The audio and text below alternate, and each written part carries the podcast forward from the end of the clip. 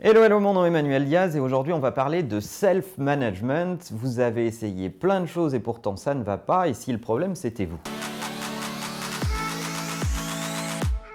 Combien de fois ai-je entendu en entreprise, j'essaye plein de solutions et pourtant ça ne marche pas, j'ai changé euh, cet outil, j'ai changé cette habitude, j'ai changé ce process et pourtant ça ne marche pas et en fait peut-être que vous vous trompez de problème. Je ne sais pas si vous aimez le tennis, moi j'aime bien le tennis, et s'il y a un type que j'aime bien regarder, c'est Roger Federer, parce qu'il a une grande carrière, ça fait longtemps qu'il joue, il a connu beaucoup de succès et aussi des échecs, et pour autant, il est toujours au top. Et il surperforme par rapport à ses habitudes. Et il repousse les limites euh, de ses succès chaque fois un peu plus. Quel est son secret? Son secret, c'est de ne pas faire l'erreur que 90% des chefs d'entreprise font, à savoir qu'ils n'accusent pas son matériel, il ne change pas de coach lorsqu'il est face à un échec, il ne critique pas l'arbitrage, non,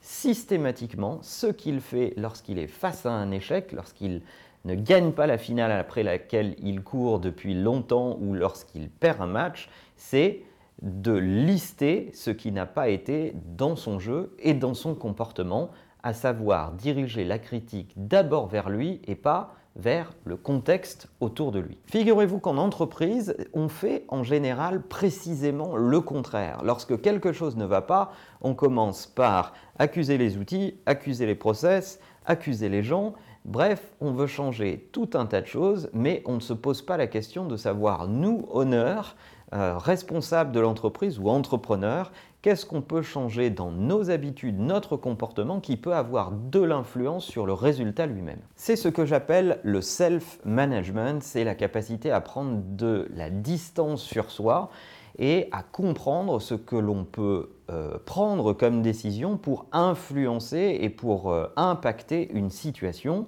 Trop rarement, on se pose pour se dire est-ce que j'ai un comportement trop laxiste? Est-ce que je suis au contraire trop directif? Je ne sais pas déléguer? Est-ce que je micromanage trop? Bref, instituer des moments pour essayer de se self-manager et se dire qu'est-ce que je dois changer dans mon comportement, dans mon organisation pour faire en sorte que ça se propage dans le reste de l'entreprise. Si j'avais quelques conseils à vous donner pour bien pratiquer le self-management, c'est apprendre à vous connaître. On en a parlé dans un autre épisode récent. Le deuxième élément, c'est se remettre en question à intervalles réguliers, essayer de euh, analyser factuellement ce qui a fonctionné et ce qui n'a pas fonctionné. Et le troisième élément, c'est écouter les gens qui vous veulent du bien. Vous avez tous dans vos entreprises des collaborateurs proches qui sont motivés par le fait de faire avancer le projet d'entreprise dans sa globalité.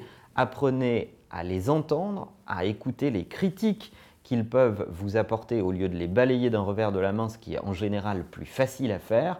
Entendez ces signaux faibles, c'est ce qui vous permettra de progresser, d'avancer. Alors je ne sais pas si vous aviez déjà entendu parler de self-management, j'espère en tout cas que cet épisode vous aura permis de vous intéresser à ce sujet. En attendant, n'oubliez pas que la meilleure façon de marcher, c'est de vous abonner. À bientôt.